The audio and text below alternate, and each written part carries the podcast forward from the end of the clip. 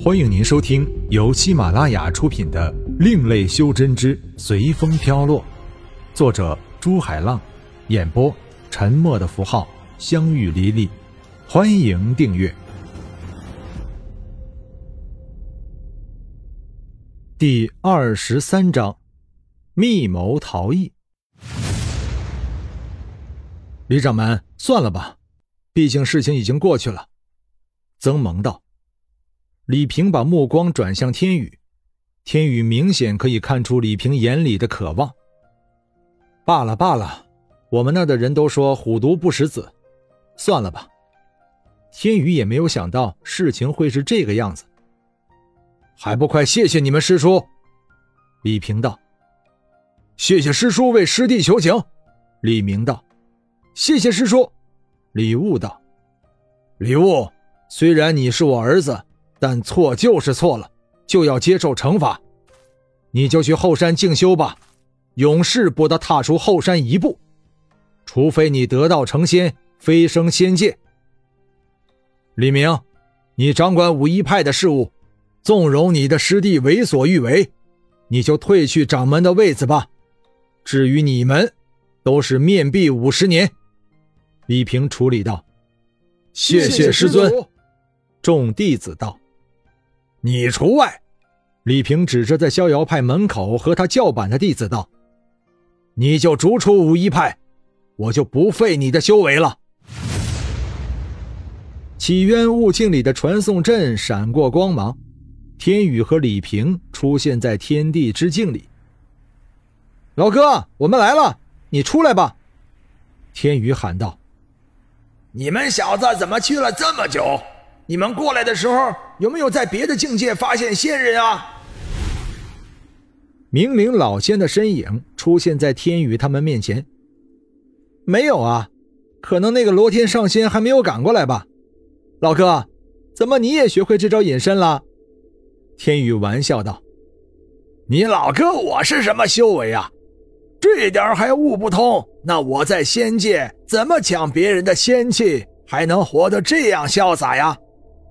明灵老仙得意的道：“是呀，很潇洒，都潇洒到这样来了。”天宇给明灵老仙迎面来了盆冷水：“你小子是不是皮痒了？”明灵老仙威胁道：“好了，你们还有心思在这里玩笑，还是想想怎么躲过这一劫吧。”李平道：“我们想过，现在就只有一种方法了，就等老哥你来拿主意了。”天宇道：“什么方法？快说！”明灵老仙一听到可以躲过去，又开始活跃起来。老哥，在说之前，我能不能问你个问题啊？天宇道：“什么问题？”明灵老仙道：“就是为什么你这么怕始元天尊啊？”天宇道：“明灵老仙一怔，道：‘就是，就是。’”就是什么呀？李平也好奇道：“就是我一不小心走错了地方，看到主人没在，就又随手拿了他一件东西。谁知道他那件东西是件了不得的宝贝呢？”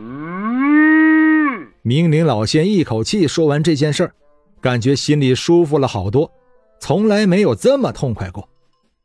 你偷了始元天尊的宝贝？天宇道。还是一件不得了的宝贝，李平补充道：“不是偷，是拿，拿知道吗？就是那个，呃，那个。”明灵老仙道：“了解，我们非常了解。”天宇道：“是拿，是拿，我们老哥要抢就抢，要拿就拿，就是不会去偷的。”李平接着调侃道：“你们。”明灵老仙一时语塞：“你们敢拿我开涮？”说完，就放出了自己的飞剑和飞梭，分别向天宇和李平打去。天宇躲过了飞梭，道：“好了，老哥，我们还是先说说正事吧。”经天宇这么一说，大家都停了下来。我们想过了，要躲过通天境的追踪，就只能去别的界了，而别的界就只有魔界才能去了。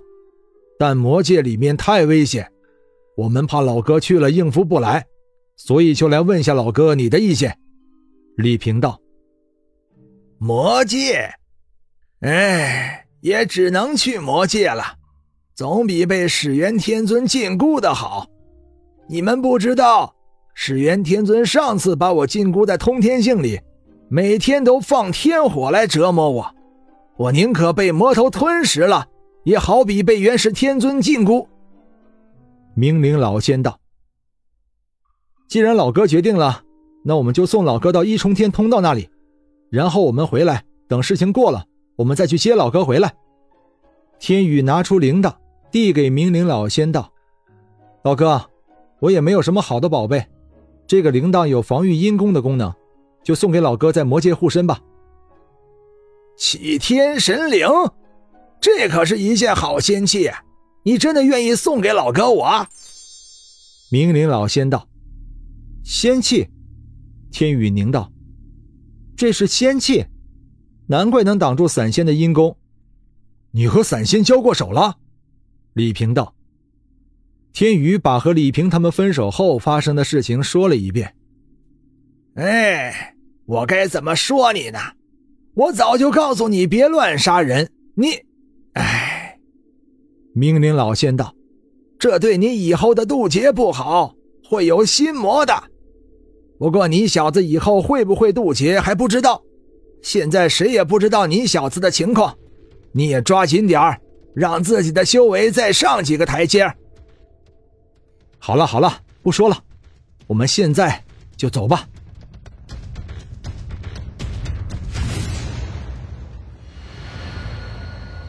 本章播讲完毕，感谢您的收听。